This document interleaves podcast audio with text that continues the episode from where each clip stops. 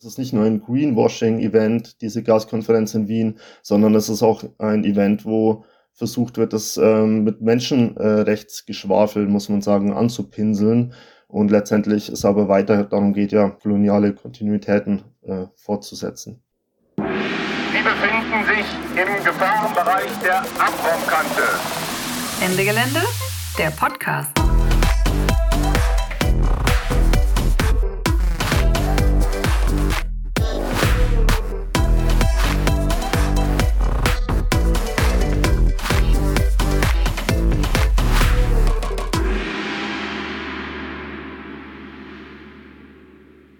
Und herzlich willkommen beim Ende Gelände Podcast. Ich bin Anouk und das ist eine weitere Minifolge und zwar zur Internationalen Gaskonferenz in Wien, warum das eine Scheißveranstaltung ist und warum ihr euch den Protesten dagegen anschließen solltet und was euch da erwartet. Ähm, werden wir heute besprechen. Also nicht ich allein, sondern ich habe hier zwei tolle GästInnen und zwar Anselm und Verena, die die Proteste mitorganisieren.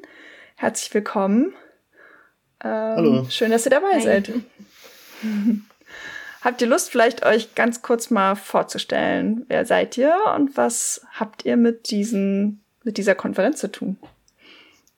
Mein Name ist Anselm. Ich komme eigentlich aus der Kurdistan Solidarität und bin über die Ecke dann in die Klimagerechtigkeitsbewegung gekommen und seit einigen Jahren dabei, immer mal wieder bei Geländeaktionen, lebe seit einer Weile in Wien und bin deshalb jetzt bei den Protesten gegen die Gaskonferenz dabei.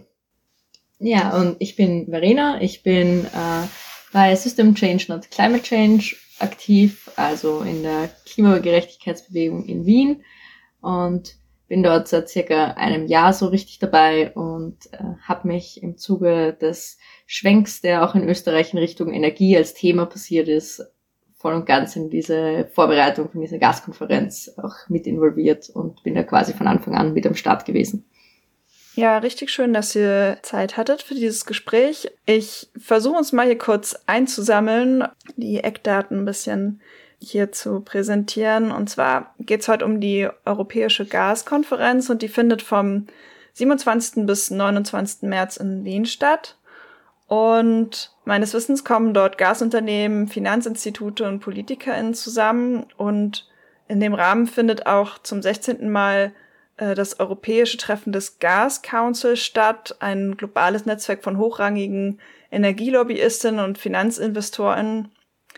Was ist dann das Problem daran, dass sie sich treffen? Warum ist das eigentlich äh, eine schlechte Veranstaltung? Letztendlich trifft sich die fossile Lobby ja irgendwie ständig. Welche Rolle spielt vielleicht diese Konferenz? Hm. Also das grundlegende Problem an dieser Konferenz ist, dass im Zuge der Eskalation im Krieg um die Ukraine durch den russischen Einmarsch vor circa einem Jahr die fossilen Konzerne eine Möglichkeit gefunden haben, letztendlich fossile Infrastruktur mitten in der Klimakrise weiter auszubauen, weil sie durch die, den Versuch quasi Europas, sich unabhängiger zu machen von russischem Gas, eine Möglichkeit gefunden haben, Gasinfrastruktur in andere Richtungen auszubauen. Einerseits ähm, für Flüssiggas, das über das Meer quasi ähm, verschifft wird nach Europa. Andererseits aber auch so Richtung Türkei und den Gashub, also quasi die, die Gasverteilung über den, über die Türkei soll auch ausgebaut werden und da wird letztendlich mitten in der Klimakrise, wo es eigentlich ums Gegenteil gehen müsste, nämlich es müsste eigentlich darum gehen, quasi wegzukommen von den fossilen Energien, sogar noch Infrastruktur für LNG, Gas vor allem, also für Flüssiggas ausgebaut. Genau, deswegen ist es gerade ein wichtiger, wichtiger Zeitpunkt, der auch stark im Zusammenhang äh, mit dem Krieg um die Ukraine steht. Wenn man sich fragt, ähm, ja, warum jetzt dieser Zeitpunkt gerade wichtig ist, es ist halt die erste große Gaskonferenz in Europa seit Ausbruch dieses oder seit, seit dem russischen Einmarsch und der Verschärfung des äh, Krieges um die Ukraine. Und dieser Zeitpunkt wird ganz geschickt eben auch genutzt jetzt von den ähm, fossilen Lobbys, von den Großkonzernen, aber auch von ähm, Finanzkonzernen, äh, um eben die Politik zu beeinflussen und weiter in eine Richtung zu pushen, wo weiter Geld und, und Profite gemacht werden auf Kosten von letztendlich unserer Zukunft und von Kosten auch ähm, das vor allem der, der Zukunft der Menschen im globalen Süden. Mhm. Und das heißt, auf dieser Konferenz werden eigentlich auch vorbei an, an Orten, an denen das normalerweise besprochen werden sollte, jetzt eigentlich schon Gespräche geführt, Entscheidungen getroffen, die überhaupt nichts damit zu tun haben, dass wir in irgendeiner Weise vom Gas auch loskommen, sondern im Gegenteil, es wird eigentlich weiter ausgebaut. Ja, das ähm, fasst eigentlich recht gut zusammen, ja. Ähm, ausgetragen wird das Ganze ja vom Energie Council, European Energy Council, also Europäischer Energierat. Ähm, das ist eine Organisation, die ja auch nicht demokratisch legitimiert ist, sondern wo vor allem die fossilen Großkonzerne, aber auch ähm, das Finanzkapital einen großen Einfluss ähm, drauf haben. Und dieser Energie Council, ähm, da wird letztendlich Lobbyarbeit gemacht für die fossile Industrie und Einfluss genommen auf die PolitikerInnen. Und wenn man sich die Gäste anschaut, äh, die da auf der Konferenz sprechen, dann, dann sieht man das auch gut. Man kann auf der Seite von diesem ähm, European Energy Council auch durchscrollen, wer da so kommt und da sucht man kritische Stimmen auch vergebens. Okay, krass. Ich finde es irgendwie bemerkenswert, dass das so äh, Energie Council, Energierat genannt wird. Man glaubt so ein bisschen, ja, dann kommen da ja Leute zusammen, die die in irgendeiner Weise ja legitimiert sind, darüber auch zu entscheiden. Und dabei, äh, was du jetzt gerade erzählt hast, ist das halt einfach nur eine weitere Lobbyveranstaltung mit demokratischem Anstrich. Ja, höchstens demokratischem Anstrich ähm, und auch mit vielen schönen Wörtern. Also da wird von Diversifizierung der Energieversorgung auch gesprochen. Es gibt ja diesen ähm, Repower EU Plan, wo es um genau diese Diversifizierung geht der dort ähm, auch, was auch so ein bisschen das, das Narrativ dort ist, quasi die EU soll unabhängiger werden vom russischen Gas, aber nicht dadurch, dass man das tut, was passieren müsste, nämlich massiver Ausbau von letztendlich erneuerbaren Energien, sondern es passiert das Gegenteil und Diversifizierung meint eben, ja, die Fühler ausstrecken Richtung ähm, LNG, äh, Richtung Fracking auch aus den USA, aus Nordafrika, ähm, aus Asien teilweise auch und damit äh, macht man sich halt abhängig von Ländern, die jetzt nicht unbedingt ähm, besser sind als Russland. Ja, voll. Ja, inwiefern das problematisch ist, dass, dass letztendlich Gas aus anderen Ländern jetzt importiert wird, das haben wir ja auch schon mal in einer anderen Ende Gelände Podcast-Folge besprochen. Äh, was ich noch spannend fand, äh, als ich mir mal diese Website angeschaut habe von dieser Konferenz, war, dass äh, Wasserstoff auch ein großes, eine große Rolle spielt. Und das ist ja auch nochmal so ein Thema, wo, ja, wo irgendwie immer viel verkauft wird, dass es um erneuerbare Energien, um eine grüne Zukunft geht. Ähm, was ist da eure Perspektive drauf? Ja, genau. Also es gibt ja einen eigenen Wasserstofftag quasi auf der Konferenz, beziehungsweise eine Wasserstoffkonferenz im Anschluss an die normale Konferenz. Also es ist irgendwie so ein bisschen offiziell getrennt, aber eigentlich ist das halt der dritte Tag der Konferenz, steht ganz im Zeichen von Wasserstoff. Und es ist natürlich eine weitere Strategie von den teilnehmenden Unternehmen, um eben sich selbst grün zu waschen und so zu tun, als würde man sich ja eh darum kümmern, dass man die Lösungen für die Klimakrise findet. Ähm, wenn man jetzt bedenkt, da werden zwei Tage lang irgendwie große Projekte besprochen, LNG-Terminals besprochen, neue Gaspipelines besprochen und so weiter, dann braucht man natürlich eine gewisse Legitimität nach außen, warum man jetzt für viele Jahre dort neue Infrastruktur hinbauen will. Und dafür eignet sich natürlich Wasserstoff sehr gut in den Augen dieser Konzerne, weil dann gerne gesagt wird, dass eben man ja diese Terminals irgendwie umrüsten könnte, langfristig betrachtet. Ob das alles technisch möglich ist, ist im Ende, am Ende des Tages aus heutiger Perspektive höchst fragwürdig. Aber es ist natürlich so, dass diese ganze Veranstaltung sich dessen bewusst ist, dass diese Konzerne, die dort teilnehmen, jetzt gerade nicht unbedingt in einem guten Licht darstellen, stehen in der Öffentlichkeit und dass es ihnen sehr wichtig ist, so zu tun, als würden sie sich ja mit diesen Problematiken beschäftigen und, und auch eine grüne Wende ja mit einleiten wollen. Hm. Es scheint mir, als würde sehr viel Energie darin reingesteckt werden, auch nur irgendwie den Anschein zu erwecken, diese Veranstaltung hätte, hätte irgendeine Legitimität oder wäre in irgendeiner Weise hm, dafür da, Energieversorgung zu, zu sichern. Dabei scheint mir das alles nur grüner Schein. Ja, ich, ich denke, das trifft recht gut und am Ende des Tages, was denke ich diesen Energy Council auch so interessant macht oder die European Gas Conference, ist, dass es nicht einfach nur eine Lobbying-Veranstaltung von vielen ist, sondern dass sich der Energy Council damit rühmt, dass sie die größte Plattform sind, bei der diese Unternehmen zusammenkommen, nämlich nicht nur untereinander zusammenkommen, sondern insbesondere mit Investorinnen und Investoren. Also wir haben BlackRock als mitunter eine der Veranstalterunternehmen, die da ganz stark mit dabei sind. Es kommen aber auch Leute von McKinsey, es kommen ganz viele Banken. Und da zeigt sich natürlich, es geht auch nicht nur um politische Entscheidungen, die da im Vorfeld schon mal hinter verschlossenen Türen bei diesen Backroom-Meetings, also die Gaskonferenz berühmt sich damit, dass neben den Panel-Diskussionen, die dort stattfinden, über 100 private Meetings gleichzeitig stattfinden. Und da geht es eben nicht nur um politische Entscheidungen, die da getroffen werden, sondern da geht es unseres Erachtens nach auch ganz stark darum, wie finanzieren sich diese fossilen Projekte also wenn jetzt neue Pipelines und LNG-Terminals gebaut werden soll, dann muss dafür ja auch irgendwo das Geld irgendwo herkommen. Und da kommen eben ganz viele Investoren zu dieser Konferenz und lassen sich dann von RWE und Co. erklären, warum sie denn in diese Projekte investieren soll. Und für uns ist das ein extrem wichtiger Aspekt, weil wenn solche fossilen Infrastrukturprojekte, in die halt mehrere Millionen bis teilweise Milliarden Euro an Geldern fließen, erstmal gebaut sind, dann hängen da natürlich auch sehr viele andere Unternehmen mit dran. Und wenn dann im Zuge der Klimakrise diese, diese Infrastruktur eigentlich frühzeitig geschlossen werden soll, dann sind das natürlich riesige Verluste, die diese Konzerne machen würden. Und dementsprechend zeigt sich da so eine strukturelle Abhängigkeit. Also wenn das mal gebaut ist, dann muss das für 30, 40 Jahre laufen, damit diese Unternehmen wirklich auch den Gewinn davon bekommen können. Und dementsprechend groß wird dann auch der Widerstand sein, um jetzt beispielsweise aus Gas auszusteigen. Mhm. Mhm. Ja, das sind ja diese fossilen Logins, die wir uns damit ja. einfach schaffen. Ja. Okay, also ich nehme jetzt erstmal mit auf dieser sogenannten Konferenz. Das ist eigentlich gar keine Konferenz, es ist eher so eine eine Anreihung von Hinterzimmergesprächen. Eigentlich geht's nur um Kapitalinteressen. Vielleicht noch so ein anderer Aspekt, der gerade in Bezug auf Gas auch immer noch eine Rolle spielt. Das hatten wir vorhin schon so ein bisschen angeschnitten.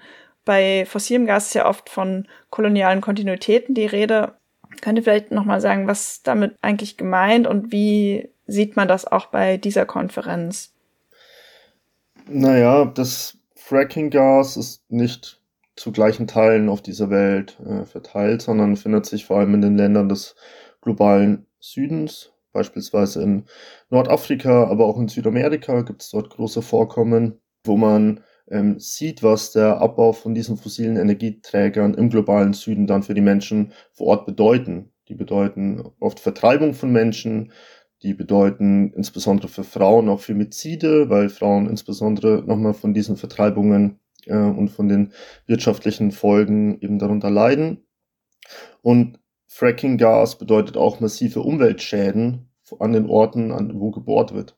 Und die treffen dann eben nicht den globalen Norden, wo dann große Teile dieser Ener Energie letztendlich hinfließen und verbraucht werden, sondern die Menschen eben vor Ort, die damit den Folgeschäden alleingelassen werden. Und ja, gerade in der Folge ähm, geht es ja dann auch darum, wie Menschen vertrieben werden, denen dann Jobs versprochen werden in die Region, wo sie umgesiedelt werden, die die dann aber nicht bekommen und letztendlich genau werden dann Menschen halt ähm, äh, ja, vertrieben, im Stich gelassen dafür, dass fossile Konzerne ähm, die Klimakrise weiter befeuern. Und da sieht man, der, der Kolonialismus ist nicht vorbei, sondern er wird fortgeschrieben. Und das Ganze dann unter dem Deckmantel von Menschenrechten, weil das ist ja das Krasse, dass der Diskurs gerade darauf rausläuft.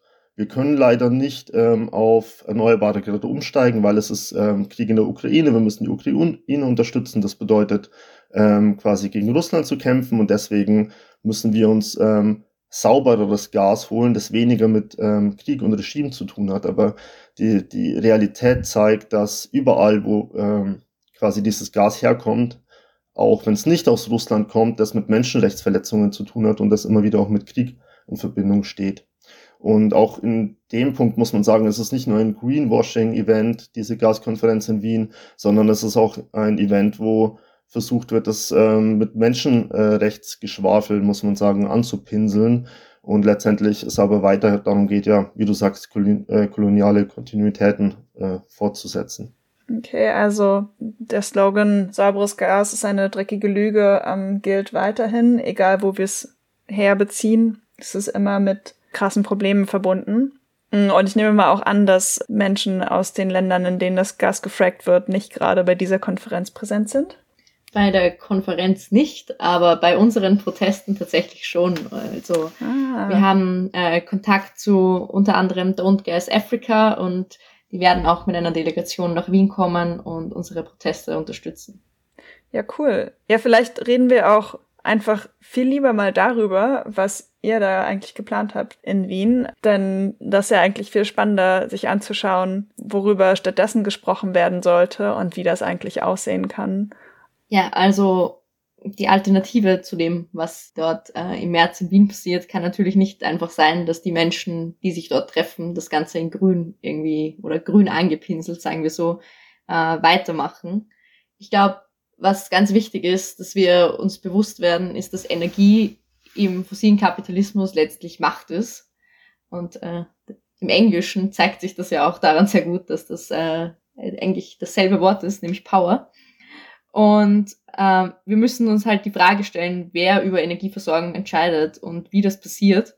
Und die meisten, also die diesen Podcast jetzt hören, werden wahrscheinlich eh in etwa so schon mal mitbekommen haben, was da so für Ideen herumschwirren äh, oder im Raum stehen. Also da geht beispielsweise gibt's Ideen zur Vergesellschaftung von Energiekonzernen, aber natürlich stellen sich auch sehr wichtige Fragen um Verteilung von Ressourcen.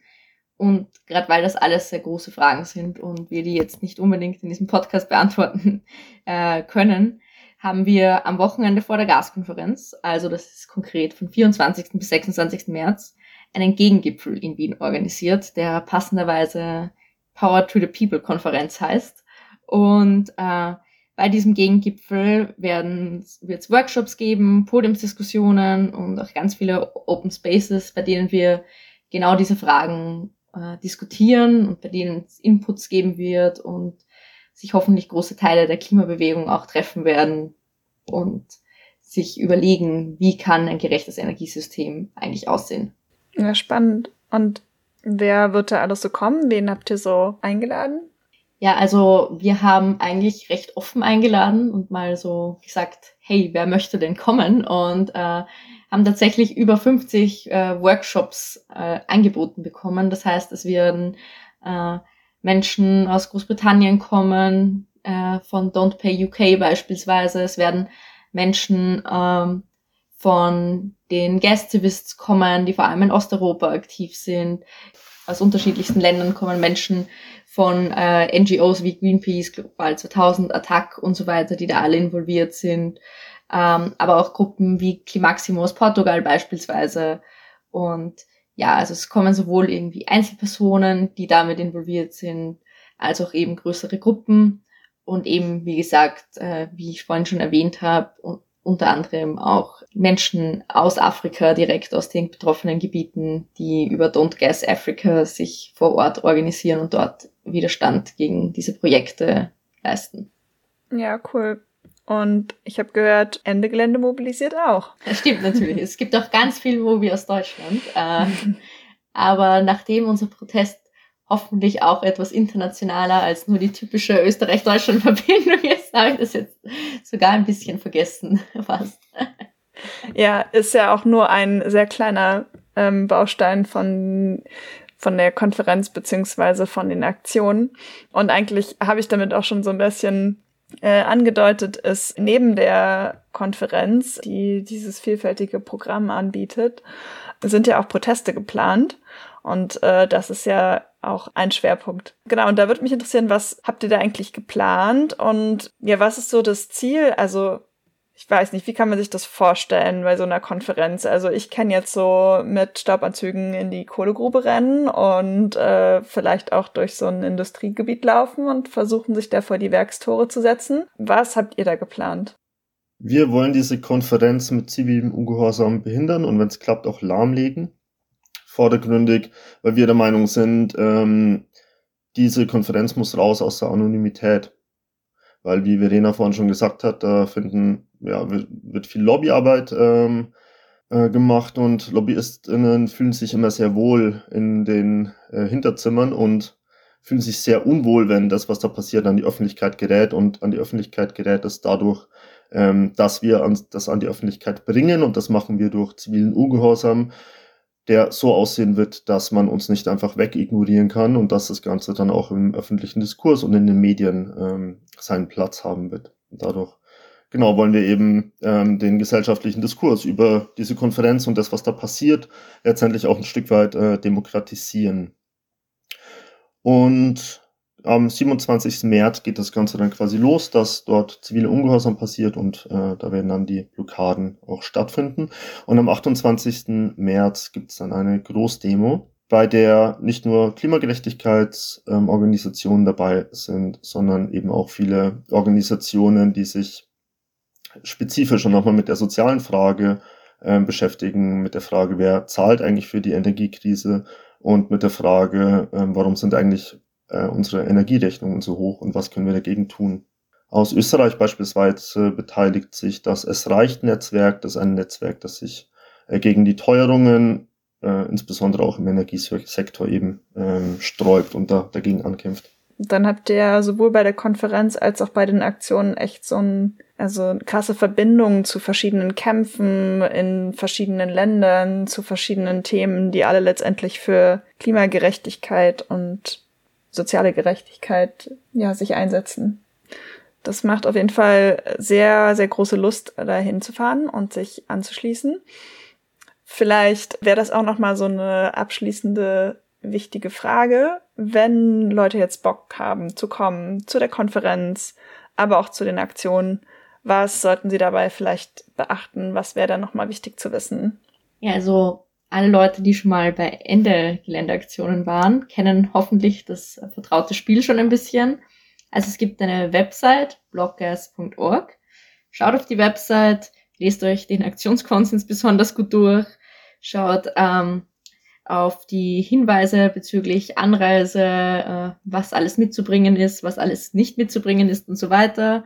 Bezüglich Anreisetag kommt alle spätestens am 26. März nach Wien im Idealfall schon am 24. und beteiligt euch im Gegengipfel. Schaut auf den Legal Guide und es gibt auch noch äh, gerade in Deutschland einige Info-Events und unter anderem am 14. gibt's noch ein Info-Event, das online stattfindet, äh, explizit dafür, wie man nach Wien kommen kann. Und im Anschluss gibt's auch noch Online-Rechtshilfe-Workshops. Also alle Infos sind eigentlich auf der Website zu finden und dann sollte man gut ausgerüstet nach Wien kommen können. Die Links packe ich auf jeden Fall in die Show Notes. Dann können da alle nochmal nach, nachschauen. Ja, wir freuen uns, dass so viele Menschen nach Wien kommen werden. Wir werden Ende des Monats zeigen, dass wir ganz, ganz viele sind und wir werden zeigen, dass wir es nicht hinnehmen, dass fossile Konzerne auf unsere Kosten ähm, unsere Zukunft zerstören und dass wir uns dem in den Weg stellen.